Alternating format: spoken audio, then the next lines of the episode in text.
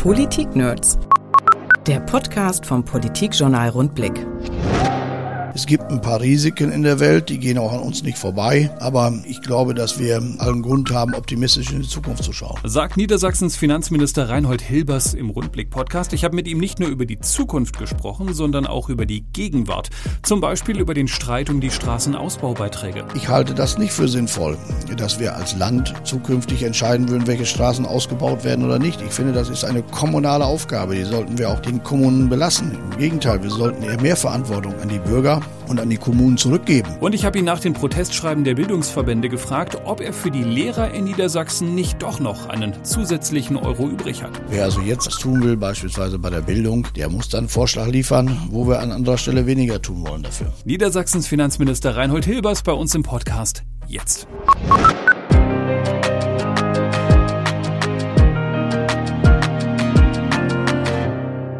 Ich rede ja ganz oft mit Gästen über Themen, von denen ich keine Ahnung habe oder wenig Ahnung habe, aber heute ist es ganz besonders schlimm. Es geht ums Geld. Äh, Niedersachsens Finanzminister Reinhold Hilbers ist bei uns. Herzlich willkommen. Dankeschön. Ich hoffe, freue mich hier sein zu dürfen und über Geld kann, glaube ich, jeder reden. Da kann jeder mitreden. Das weiß ich nicht genau. Haben Sie denn wenigstens ein bisschen Ahnung vom Geld im Gegensatz zu mir? Ich bilde mir das ein, dass ich da mal beruflich ein paar Spuren verdient habe und also ich auch sonst glaube, dass ich, dass ich schon Bezug zu Geld habe, ja. Das wäre natürlich die erste fiese Schlagzeile des Tages, wenn wir jetzt drüber schreiben könnten, Hilbers, Doppelpunkt, hab gar keine Ahnung vom Geld. Ja, das wäre schlimm. Ich finde, da sollte man sich ein anderes Ressort aussuchen. Es ja. gibt ja viele Arbeiten im Weinberg des Herrn. Da wir gerade vom Geld reden, gestern waren die Lehrerverbände bei Ihnen, haben gesagt, hier, Finanzminister, wir brauchen Geld und Sie haben den Finanzminister gemacht und haben gesagt, ja, Geld habe ich gar nicht, ist ganz schlecht. Ja, nun, ich mache ja nicht den Finanzminister, sondern es ist meine Aufgabe, auf ähm, die finanziellen Ressourcen hinzuweisen und die finanziellen Ressourcen auch zu steuern. Und äh, insofern bin ich so, wie ich auch bin. Also ich muss mich dazu nicht verstellen. Und äh, ich habe zutiefst die Auffassung, dass nur das auf Dauer durchträgt, was wir auf Dauer auch finanzieren können. Und gestern haben die Verbände vorgetragen, dass bei der Bildung nicht gekürzt werden soll. Das beabsichtigt auch niemand. Das ist nicht die Absicht und ähm, es wird so sein, dass wir auch wieder über Fragen der Steigerung der Bildung und über zusätzliche Herausforderungen in der Bildung sprechen werden der Kabinettsklausur und was alles kommt, was nicht kommt, wird in der Kabinettsklausur entschieden werden.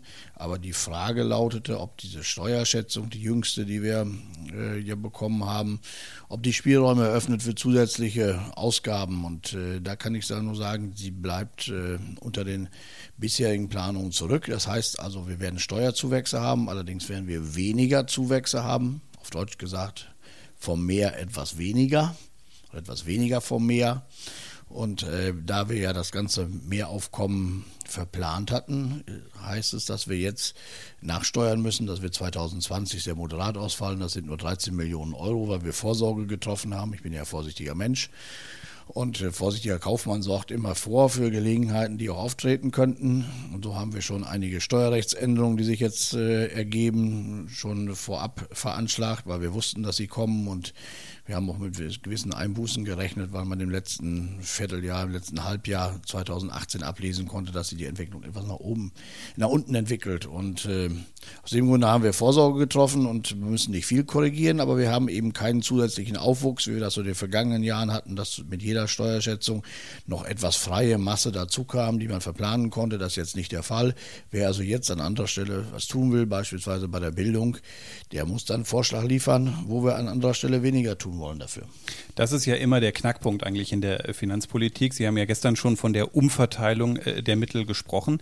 Es geht ja, wenn ich das richtig sehe, bei solchen Fragen immer um etwas sehr Grundsätzliches. Also es geht ja grundsätzlich darum, wie will man Lehrer bezahlen, wie will man überhaupt was finanzieren.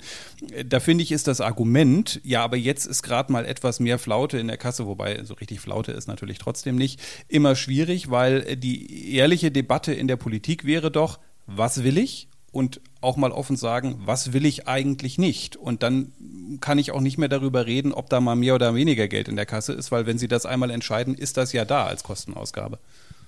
Das sehe ich genauso. Das haben wir ja auch gemacht, dass wir uns nur das vorgenommen haben und das etalisiert haben, was wir uns langfristig leisten können. Das sehen Sie daran, dass ich jetzt keinen Vorschlag gemacht habe, auch nur irgendeine Maßnahme, die wir mit dem Nachtragshaushalt 2018 gemacht haben oder eine Maßnahme, die wir im Haushalt 2019 gemacht haben, dass wir die jetzt zurückholen müssen, weil das Steueraufkommen äh, sich möglicherweise gegenüber der Planung etwas nach unten abschwächt. Haben Sie nicht gesehen? Daher kann ich nur sagen, wir etalisieren die Dinge so, dass sie langfristig durchtragen und das ist ja genau jetzt mein Argument Argument, dass ich sage, weil man einmalig Überschüsse hatte zum Beispiel oder weil man einmalig eine Situation hat, kann man darauf nicht aufbauen, ähm, was für die Zukunft äh, tragen soll. Und es ist ebenso, dass auch in der bisherigen Finanzplanung ja zusätzliche Leistungen für Beamtinnen und Beamte beispielsweise oder auch Mehrausgaben für die Bildung nicht in der Planung sind. Also waren die auch, der, wenn die Steuerschätzung stetig geblieben wäre, nicht in der Planung. Und äh, die Hoffnung bei einigen Vertretern war ja die, äh, dass die Steuerschätzung nochmal ein Mehr präsentiert. Und das ist nicht passiert.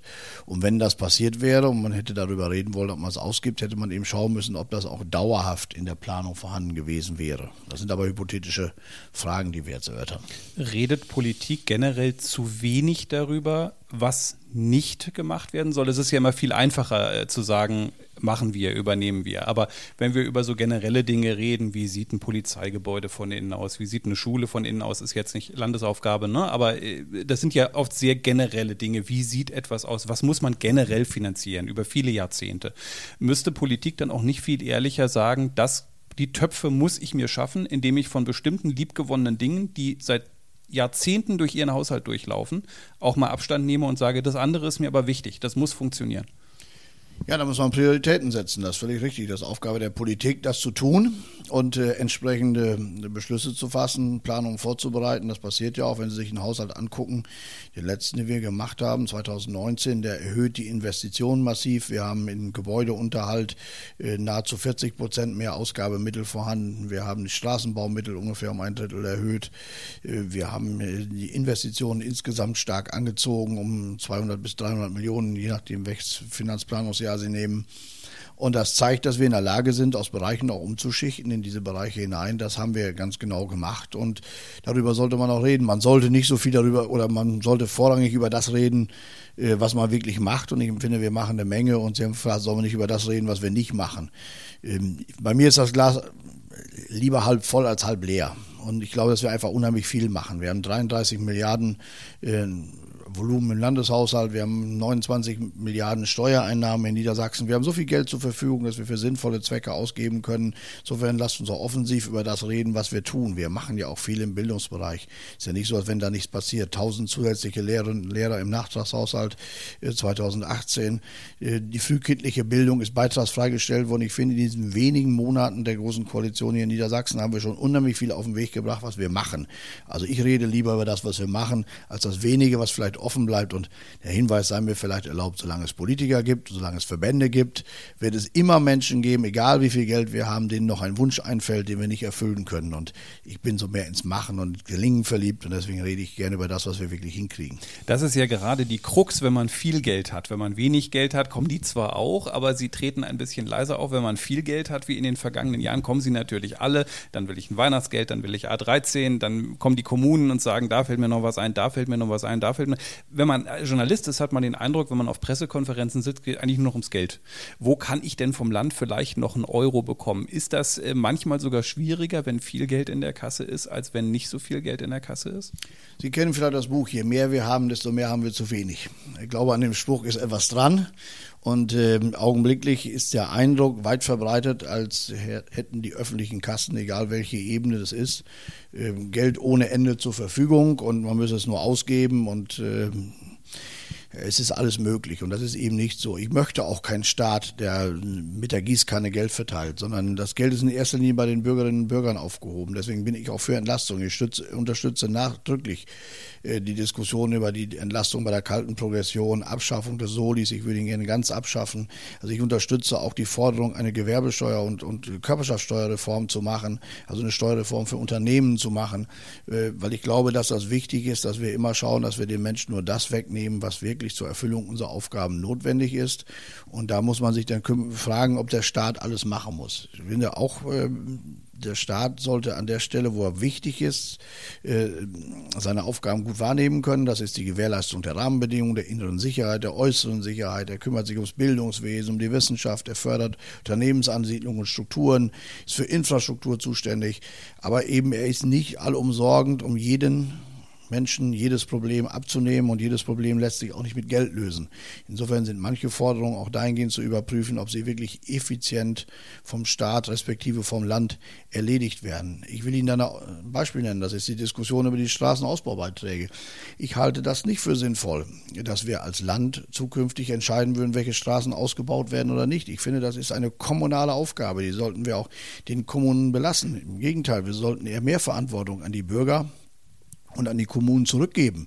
Und im Rahmen dieser Straßenausbaubeiträge kann die Kommune entscheiden, ob sie das aus Grundsteuermitteln, also aus Steuermitteln finanziert, diese Beiträge abschafft, ob sie sie stundet und unter welchen Regelungen sie, sie dort stundet oder ob sie sie erhebt und wie sie sie erhebt. Das sollte die Kommune entscheiden. Und die Kommune sollte auch vor Ort entscheiden, welche Straße ausgebaut wird und welchem Standard. Ich kenne das aus meiner kommunalen Vergangenheit. Ich bin auch viele Jahre Fraktionsvorsitzender in einer äh, 11.000 Einwohnergemeinde gewesen. Dann dann haben wir sehr frühzeitig, viele, viele Jahre vorher mit den Bürgern darüber gesprochen, dass die Straße ausgebaut wird. Wir haben mit denen diskutiert, wo Bürger waren, die eine aufwendige Straße haben wollten. Die haben sich dann für eine aufwendige entschieden. Die haben höhere Beiträge bezahlt als äh, Bürgerinnen und Bürger, die einen einfachen Ausbau wollten. Da haben die Bürger mitgeredet und dann haben, haben wir die Straße ausgebaut und mit sehr verlässlichen Strukturen auch finanziert.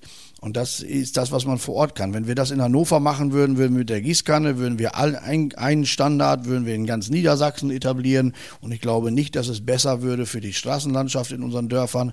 Und ich glaube auch nicht, dass es besser würde, werden würde für die Bürger, wenn wir in Hannover entscheiden würden, welche Straße in irgendeinem Ort Niedersachsens ausgebaut wird. Und deswegen ist das ein Beispiel dafür, dass wir auch immer die Ergebnisverantwortung und die Finanzverantwortung zusammenbringen müssen. Da, wo ich die Finanzen einsetze, muss auch das Ergebnis entschieden werden dann wird verantwortungsvoll mit Geld umgegangen. Sind Sie da inzwischen so ein politischer Solitär? Weil wenn man sich die Debatte um den Soli zum Beispiel anguckt, alles schwierig mit der Abschaffung, immer wenn es um Reformen, Abschaffung geht. Sie haben das verrückte Wort Gewerbesteuerreform in den Mund genommen. Manchmal hat man den Eindruck, es gibt noch so ein paar versprengte Wirtschaftsliberale, die laufen irgendwo in Deutschland rum, die sagen sowas, aber in der breiten Mehrheit kriegt man das eigentlich nicht mehr durch. Also weiß ich nicht, ob ich da jetzt äh, zur Minderheit gehöre. Ich glaube eher nicht. Ich glaube, die Frage der sozialen Marktwirtschaft und die Ausgestaltung der Prinzipien, die auch schon Ludwig Erhard aufgeschrieben hat, die sind bei der Union immer noch sehr stark verbreitet und auch ähm, stehen auch sehr stark im Vordergrund. Ich bin vielleicht jemand, der die Ordnungspolitik ein bisschen mehr betont als andere. Aber das ist ja auch die Vielfalt einer Volkspartei. Der eine betont vielleicht ein bisschen mehr die Ordnungspolitik, der nächste kommt aus dem christlich-sozialen Bereich und, und äh, betont die Sozialpolitik. Es gibt auch wertkonservative Leute, Leute bei uns und Menschen, die sich um Heimat und Identität des Staates Sorgen machen, die sind auch bei uns gut aufgehoben. Das ist der Charme einer Volkspartei. Aber ich glaube, dass es wichtig ist, dass wir ein Profil rausarbeiten und ähm, mir wird augenblicklich zu wenig betont, dass wir auch mal übers Verdienen reden. Im Moment ist das, wir sind das neunte Jahr im wirtschaftlichen Wachstum. Viele Menschen setzen das als Selbstverständnis voraus, dass das immer so ist.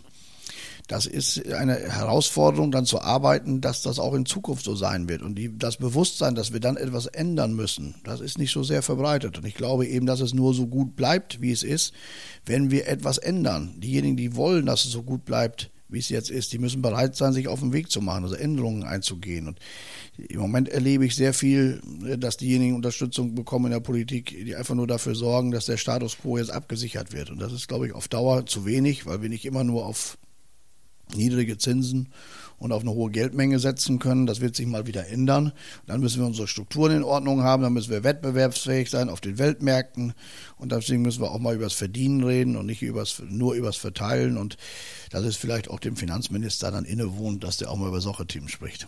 Vielleicht ein guter Zeitpunkt, um mal ein wenig in die Zukunft zu schauen, denn äh, es gibt ja auch viele Faktoren, die man gar nicht so richtig in der Hand hat. Ne? Also äh, Handelsstreitigkeiten, äh, wie geht es weiter mit der Automobilindustrie? Jetzt haben Sie eben gesagt, wenn man in die Zukunft schaut, wir haben äh, in naher Zukunft ein bisschen weniger vom Meer. Aber wenn man jetzt mal ein bisschen weiter in die Zukunft schaut, ist es so, dass man sich schon darauf einrichten muss, dass das Rad sich jetzt in den kommenden Jahren auch wirklich mal wieder in die andere Richtung drehen könnte, weil es einfach auch eine Menge Gefahren gibt, die da lauern. Und irgendwann auch es natürlich ist, dass es eben nicht ewig so weitergehen kann. Ja, wir sind augenblicklich, was die volkswirtschaftliche Situation angeht, äh, in so einer Normallage. Also unsere volkswirtschaftlichen Kapazitäten sind gut ausgelastet. Das liegt an einer hohen Binnennachfrage, einerseits der Bauindustrie, das hat mit Niedrigzinsen zu tun und Geldanlagemöglichkeiten. Aber wir haben auch eine hohe Binnennachfrage, das hat mit der guten Beschäftigungslage zu tun. Die Sorge um den Arbeitsplatz war schon mal sehr viel mehr ausgeprägt als jetzt. Das heißt also, die Menschen sind auch bereit, ihr Geld auszugeben, weil sie die berechtigte Hoffnung haben, auch morgen noch einen Arbeitsplatz und Einkommen zu haben und nicht vorsorgen zu müssen. Das ist äh, eine sehr positive Entwicklung, die wir haben. Äh, das muss nicht immer so bleiben. Und äh, da müssen wir schon schauen, wie wir äh, damit umgehen, wenn es mal anders wird. Aber wir sollten natürlich darauf hinarbeiten, dass wir weiter diese starke wirtschaftliche Entwicklung haben. Und äh, da muss man einfach schauen, wenn ich mir zum Beispiel Steuersätze der Körperschaftssteuer anschaue um uns herum. Wir sind in der OECD auf Platz 4. Das heißt also, die vierthöchsten Steuersätze haben wir dort. Wir haben seit zehn Jahren nicht mal an Unternehmenssteuern gearbeitet. Äh, das ist ein Thema, über das wir uns unterhalten müssen in Frage der Wettbewerbsfähigkeit. Die Franzosen überlegen, eine äh, Steuerreform zu machen. Was die Engländer machen, wenn die aussteigen, wissen wir das nicht, äh, wissen wir das nicht genau, was für Themen die sich überlegen. Und so hält die Welt um uns herum nicht an und da müssen wir uns weiterentwickeln. Und da geht es nicht nur um die Frage, wie stellen wir uns eine gerechte Verteilung in Deutschland vor, sondern da geht es auch um die Frage, wie sind wir als Standort wettbewerbsfähig äh, für neue Industrien, für gute Rahmenbedingungen, für wirtschaftliche Ansiedlung und äh, für Prosperität. So, und dann gibt es weitere Themen wie die Frage, ob wir nicht unsere Abschreibungszeiten für Produkte in Unternehmen mal an die geänderten Produktlebenszyklen anpassen müssen. Deshalb kaufen wir uns heute neue Handys, ja nicht, weil sie defekt sind, weil sie nicht mehr funktionieren, sondern weil das Neue viel innovativer ist. Was will ich damit sagen? Innovationszyklen werden schneller, dann müssen wir eigentlich auch Abschreibungszeiten verringern, damit die Unternehmen in der Zeit dann auch ihre Produkte wieder abschreiben können. Oder wenn wir uns gerade mal mit Blick auf die Investitionen der Unternehmen, insbesondere der Anlageinvestitionen, äh, Gedanken machen, wie wir uns weiterentwickeln wollen, dann ist vielleicht eine degressive Abschreibung. Das heißt also, wenn ich in den guten Jahren, wo ich jetzt Gewinne mache, mal wieder höhere Abschreibungen zulasse, mal ein Instrument, mit dem ich auch Investitionen im eigenen Land anfeuern kann, äh, das ist genau richtig. Und natürlich die Frage des Wohnungsbaus, also da steuerliche Anreize zu setzen, Menschen zu bewegen, Wohnraum zu bauen, ist allemal besser als zu verstaatlichen. Wenn ich das verstaatliche, dann gebe ich mein staatliches Geld aus, dann wechselt eine Immobilie den Eigentümer vom Privaten zum Staat, aber ich habe dadurch keine einzige Wohnung mehr. Eine Wohnung mehr habe ich, wenn ich einem Unternehmer äh, die Möglichkeit gebe, entweder über eine Förderung sozialen Wohnungsbau zu betreiben, einem Investor das zu machen, oder aber wenn ich ihm sage, er kann auch die äh, Immobilie schneller abschreiben und kann damit steuerlich äh, etwas Geld stunden, was er dann vielleicht sonst hätte später zahlen müssen an den Staat. So gesehen habe ich viele Möglichkeiten, die Dinge anzustoßen. Und ich würde jetzt nicht in den Klang einstimmen, dass wir, dass es uns wirtschaftlich äh, in Zukunft schlechter gehen wird. Also ich sage noch einmal, wir haben immer noch ein gutes Wachstum, wir sind immer noch nicht in einer Rezession, wir sind immer noch die stärkste Volkswirtschaft Europas. Wir sind immer noch dabei, auf in Planungsszenarien in den nächsten Jahren wieder von stärkerem Wachstum auszugehen. Es gibt ein paar Risiken in der Welt, die gehen auch an uns nicht vorbei. Aber ich glaube, dass wir äh, allen Grund haben, optimistisch in die Zukunft zu schauen. Wenn wir mal auf das Thema Schulden schauen, dann haben wir ja schon im Prinzip in den vergangenen Jahren angefangen, da mal ein bisschen an der Schuldenuhr zu drehen. Jetzt sozusagen haben wir mal ein bisschen stärker gedreht. Wird auch natürlich die Frage sein, wie kann man noch nach hinten drehen, wenn das dann irgendwann wirtschaftlich vielleicht doch nicht mehr ganz so läuft wie bisher heute. Ist da in den vergangenen Jahren in Ihren Augen mehr möglich gewesen, als man vielleicht schon erreicht hat, wenn wir erstmal zurückschauen und noch nicht voraus?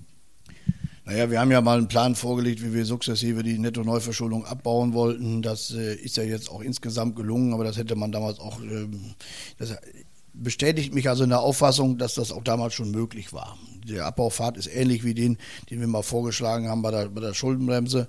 Der ist jetzt erreicht worden. Wir erfüllen 2019 alle Kriterien der Schuldenbremse, die wir 2020 erfüllen müssen, schon ein Jahr vorher. Wir sind also gut unterwegs. Äh, diese äh, Themen insgesamt zu bearbeiten. Und ich glaube, dass man immer äh, schauen muss, dass man die Aufgaben erledigt, äh, die man erledigen muss. In den vergangenen Jahren haben wir auch sehr hohe Aufwendungen gehabt bei der Betreuung von Flüchtlingsfamilien, Flüchtlingen, Flüchtlingen, die zu uns gekommen sind, beispielsweise. Und Die Herausforderungen bei der Digitalisierung sind schon ganz besondere. Uns ist ja gelungen, jetzt innerhalb weniger Jahre eine Milliarde zu mobilisieren, äh, die wir in Digitalisierung investieren wollen. Und diese Milliarde ist gut angelegtes Geld und ist ein Beispiel dafür, dass man jetzt auch einen guten Gleichklang braucht. Man braucht Investitionen in die Zukunft. Man braucht eine vernünftige Gebäudeunterhaltung, man braucht aber, man muss aber auch Geld für Altschuldentilgung bereitstellen. Das ist wie in einem Unternehmen, wie privat auch. Wenn man eine Sondertilgung für seine Immobilie macht, dann macht man das auch so, dass man trotzdem, wenn der Kühlschrank defekt wird, sich noch einen Kühlschrank kaufen kann. Und äh, so solide stellen wir das auch bei uns auf, äh, dass wir das also gut über die Maßnahmen verteilen. Ich glaube, das ist uns ganz gut gelungen, indem wir nämlich 100 Millionen schon einmal getilgt haben, jetzt 686 Millionen. Und das wird auch fortgesetzt werden. Also mein Ziel ist, das auch unter engeren wirtschaftlichen Bedingungen fortzusetzen, Altschulden zu tilgen, weil wir diese im Blick nehmen müssen. Vorsorge für die Zukunft ist ein wichtiges Thema. Das äh, gilt für Zukunftsinvestitionen, das gilt für Altschuldentilgung, das gilt aber auch für Themen wie äh, die äh, die Bespeisung des äh, Pensionsfonds und ähnliches, wo wir Vorsorge für Zukunftsausgaben treffen. An der Schuldenbremse gibt es ja immer wieder in zweifacher Hinsicht Kritik. Die einen sagen, ach du lieber Himmel, das kann der Staat nicht machen, da sind die äh, Hände dann festgebunden, man hat keine Freiheit mehr. Die anderen, die noch mehr wollen, sagen, der Hilbers schafft sich schon wieder Helden-Notausgänge. Äh, die Wahrheit liegt vermutlich, äh, das wird die Antwort sein, in der Mitte. Das ist korrekt. Solange beide Seiten sich beklagen, äh, glaube ich, sind wir mit der vorgesehenen Gesetzgebung ganz, ganz ordentlich unterwegs. Wissen Sie, Sie müssen ja in außergewöhnlichen Situationen, bei Hochwasser, bei Naturkatastrophen oder bei ähnlichen Ereignissen als Staat handlungsfähig bleiben. Und deswegen brauchen wir dafür auch Regelungen, die das sicherstellen. Und da sind andere Schlupflöcher, sind dort nicht enthalten. Wir haben eine sehr strikte, schlanke, äh, sehr stringente Schuldenbremse vorgeschlagen, die jetzt kommt. Und äh, all diejenigen, die das jetzt anders wollen, glaube die sind dann auch äh, jetzt äh, dabei, etwas übers Ziel hinauszulaufen. Äh, wir haben eine vernünftige Regelung befunden und wie Sie schon richtig gesagt haben, wenn sich jetzt beide Seiten beklagen, die Keynesianer, die es gerne anders hätten, die gerne Konjunkturpolitik über Schulden machen würden, ich strikt ablehne, äh, die sagen jetzt, die Schuldenbremse ist zu hart und andere sagen, sie ist zu weich. Also ich glaube, wir haben dann einen vernünftigen Ausgleich gefunden. Ist die Schwierigkeit bei der Schuldenbremsendebatte, schließt sozusagen an das an, was wir vorhin schon besprochen haben, auch liegt das darin, dass sozusagen die Mehrheitsmeinung oft auf einer anderen Seite ist. Also es wird ja sehr gerne gefordert, ach, das regeln wir aus dem Steuertopf. Pflege, da geben wir was aus dem Steuertopf dazu. Krankenversicherung geben wir was aus dem Steuertopf dazu. Äh, ganz viele andere Dinge, ah ja, das übernimmt der Staat. Grundrente, ah, da geben wir was aus dem Steuertopf dazu. Also da sind ja wahnsinnig viele Wünsche, die aber natürlich einer Schuldenbremsendebatte auch massiv widersprechen. Ich glaube, dass es grundsätzlich falsch ist, laufende Ausgaben aus Schulden zu finanzieren. Wir haben bislang eine Regelung gehabt, dass wir aus Schulden Investitionen finanzieren konnten. Das machen beispielsweise auch Unternehmen so, wenn ich den Vergleich ziehen darf. Das ist aber beim Staat nie gelungen, sie in der Zeit, wie sie sich abnutzen, wieder zurückzuführen. Das ist die Schuldenberge ständig gestiegen. Wir haben beispielsweise für die Anschaffung von Polizeiautos, ist eine Investition, haben wir Schulden gemacht. Wenn die Polizeiautos abgängig waren, waren diese Schulden aber nicht getilgt. Ein Unternehmen würde aus der Abschreibung wieder die Schuldentilgung refinanzieren und würde dann die Schulden auch nicht mehr haben, wenn das Anlagegut abgängig ist. Das ist aber beim Staat nie gelungen. Deswegen ist es gut, dass wir nachschleifen und die Schuldenbremse einsetzen, weil das ein wirkungsvolles Instrument ist, wirklich Verschuldung zu begrenzen, was uns bisher nicht gelungen ist. Aber es war bisher schon so und es ist strikt abzulehnen aus Schulden, Leistungen wie Sozialversicherungsbeiträge, Sozialleistungen, Personalkosten und ähnliches zu finanzieren, weil das auf Dauer nicht durchträgt und nicht nachhaltig ist. Weil sie auf Dauer damit den Schuldenberg immer weiter anwachsen lassen, diese Ausgaben nicht zurückführen können, weil man sich ja darauf eingestellt hat, das zu machen. Und dann führt das dazu, dass man irgendwann über höhere Zinsen sich die letzten Möglichkeiten zuzieht, überhaupt noch investieren zu können. Deswegen lehne ich das strikt ab. Und es gibt noch einen anderen Grund, den ich für wichtig halte. Ich glaube, dass das für das Selbstverständnis des Systems bei uns und für die Menschen, die in der Sozialversicherung ist, auch wichtig ist, dass sie einen Versicherungsanspruch haben. Ich lehne das grundsätzlich ab, Versicherungsleistungen ständig aus Steuern zu bezahlen. Das kann nur gemacht werden, wenn die Sozialversicherung bestimmte Leistungen für den Staat übernimmt, für die kein Beitragszahler dem gegenübersteht. Wenn wir jetzt zum Beispiel Menschen, die zu uns gekommen sind, Flüchtlinge zum Beispiel, wenn wir die jetzt mit Gesundheitsleistungen ausstatten, kann das nicht die gesetzliche Versicherung bezahlen, weil ja diese Menschen nicht in der Lage sind, Beiträge einzuzahlen. Also das ist, äh, das ist ein Punkt, über den man reden muss, aber ansonsten muss sich das Versicherungssystem tragen. Aus zwei Gründen ist das wichtig, weil das einen Zusammenhang geben muss zwischen der geforderten Leistung und den Beiträgen. Das, wer viel Leistung haben will, der muss viel Beiträge bezahlen. Das kommt nicht aus einem anonymen Steuersäckel, schon gar nicht kann das kommen aus Verschuldung. Und das ist dabei wichtig. Das Zweite ist auch, ich finde, die Menschen haben ein ganz anderes Selbstverständnis, wenn sie in einer Krankenversicherung als Beitragszahler leistungsberechtigter sind und nicht Bittsteller sind, denen man je nach Kassenlage, wenn die Steuereinnahmen gut fließen, mehr Leistungen gibt, wenn die Steuereinnahmen schwächer sind, weniger Leistungen gibt. Sondern ich finde, äh, ein Sozialversicherungssystem muss sich aus selbst heraus tragen das hat auch die Selbstverwaltung. Das kann also mit ihren eigenen Vertretern aus Versicherten und, und Versicherern zusammengesetzte Gremien können dort über die Rahmenbedingungen entscheiden und dann kann man über dieses Volumen auch selbst verfügen und man hat dort einen Anspruch. Es gibt bei uns einen Anspruch auf Altersversorgung aus der Rentenversicherung. Es gibt einen Anspruch darauf, dass die Krankenversicherung jedem Menschen, jede medizinische Leistung, die im Leistungskatalog ist, auch zur Verfügung stellt. Und das, finde ich, ist für das Selbstwertgefühl der Menschen und für den Anspruch der Menschen was völlig anderes, als wenn sie auf ein steuerfinanziertes staatliches Subventionssystem zurückfallen würden, was der Sozialhilfe ähneln würde. Sie haben einen Anspruch und eben keine Sozialhilfe. Und deswegen finde ich das wichtig, dass es aus Beiträgen bezahlt wird. Sie haben vorhin einmal den schönen und manchmal etwas aus der Mode gekommenen Begriff Ordnungspolitiker verwendet. Jetzt müssen wir natürlich mal fragen, hätte denn ein Ordnungspolitiker die Nord-LB-Entscheidung so getroffen, wie Sie sie getroffen haben? Oder hätte der eher gesagt, muss die Nord-LB mal selber regeln, wenn es nicht klappt, klappt es halt nicht? Da muss ich ein bisschen ausholen. Der Ordnungspolitiker äh, fängt da mal bei der Frage an, ob es eine Nord-LB geben soll oder ob es Landesbanken geben soll. Ich sage, ja, muss es geben. Ob es so viele geben muss, würde ich ein Fragezeichen machen. Ich bin durchaus offen für eine Landesbankenkonsolidierung auf der Ebene weil ich glaube, dass man da Synergien heben kann. Aber wir haben ein gutes Bankenwesen aus äh, Großbanken, Geschäftsbanken auf der einen Seite, Sparkassen als öffentlich-rechtliche Institute und Volks- und Raiffeisenbanken als genossenschaftliche Institute in Deutschland. Das hat uns stark gemacht, das hat eine Tradition bei uns. Jetzt habe ich also, um den Wettbewerb gerade mit Regionalbanken aufrechtzuerhalten, öffentlich-rechtliche Banken die sind auch im Wettbewerb zu den Volks- und Raiffeisenbanken wichtig, weil ich glaube, dass dieser Wettbewerb gut tut in den Regionen, dass wir beides haben. Wenn wir das jetzt nicht hätten, dann bräuchten wir auch keine Landesbank. Aber so eine Sparkassenschiene braucht auch eine Landesbank äh, für die Erledigung Auslandsgeschäft, internationale Themen, größere Angelegenheiten, die sie nicht selbst schultern können in der Größenordnung, wie sie vorhanden sind. So, wenn ich die jetzt habe, haben wir diese Landesbankenstruktur. Und in dieser, im Rahmen dieser Landesbankenstruktur ist es ja vielfach äh, dann bei der öffentlichen rechtlichen Seite so, dann haben wir in der Trägerkultur bei den, bei den Landkreisen haben wir die Landkreise, die kreisfreien Städte als Träger, die Städte als Träger bei den Sparkassen und wir haben eben auch die Länder als Träger bei den Landesbanken. Und jetzt geht es ja nicht um die Frage, ob ich in eine Bank hineinfinanziere. Ich würde es immer ablehnen, mit äh, überhaupt mit staatlichem Engagement in eine Bank zu gehen. Ich würde auch nicht staatlicherseits sagen, welche Bank fusionieren soll mit welcher. Ich finde, das muss nicht der Staat regeln. Das sollten die Eigentümer untereinander regeln. Nun sind wir aber Eigentümer einer oder größter Miteigentümer einer Bank, einer Landesbank. Und da stellt sich jetzt ordnungspolitisch die Frage, ob ich in diese Bank investieren würde. Die hat Kapitalbedarf, ob ich da investieren würde oder nicht. Und dann sage ich, müssen wir uns verhalten wie ein Kaufmann weil wir Eigentümer sind. Wer ein Unternehmen hat, der überlegt sich, wenn das Unternehmen Kapitalbedarf hat, auch, ob er es veräußert, ob er es einstellt oder ob er noch mal zusätzliches Kapital in das Unternehmen einlegt. Das wird er von den Chancen abhängig machen. Wenn er der Auffassung ist, dass sein ein, bereits eingelegtes Kapital und das, was er zusätzlich einlegen soll, sich am besten entwickelt, wenn er zusätzlich was in die Hand nimmt, dann wird er das tun. Wenn er sagt, das lohnt sich nicht, wird er das nicht tun. Und genauso machen wir es auch. Wir sagen, das muss sich wirklich auch refinanzieren, das muss sich verdienen.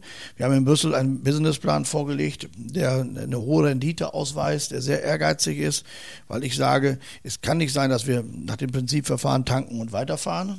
Also, dass wir äh, dort einfach Geld einlegen und dann kann alles so weitergehen, sondern die Strukturen müssen wirtschaftlich sein. Sie müssen so aufgestellt sein, dass sich dieses Invest lohnt und dann würde das auch ein privater Investor machen. Und genau diesen Test müssen wir in Brüssel bestehen, den sogenannten Private Investor Test. Wir müssen also nachweisen, dass das jeder private Investor genauso getan hätte, wie wir als Land das tun. Die Zeiten, wo man einfach per Subvention Geld in Banken hineinlegen kann, die ist glücklicherweise vorbei, das halte ich für richtig. Und äh, da sind wir auch schon ein ganzes Stück weitergekommen in Deutschland und in Brüssel, ins, in, in, Europa insgesamt, was die Bankensituation angeht. Aber da haben wir noch einiges zu tun auch. Aber das ist natürlich äh, gerade die Schwierigkeit für Sie als Politiker, ähm, äh, dass Sie nicht als Kaufmann sozusagen draußen gesehen werden, weil der Wähler sagt natürlich, die Polizeistation schimmelt, die Schule sieht doof aus, äh, aber äh, gleichzeitig spielt er bei der NordLB den Kaufmann. Das muss man dann als Politiker natürlich irgendwie nach außen erklären können. Ja, das versuchen wir ja und dann nutze ich ja auch äh, jede Gelegenheit dazu und deswegen auch gerne diese.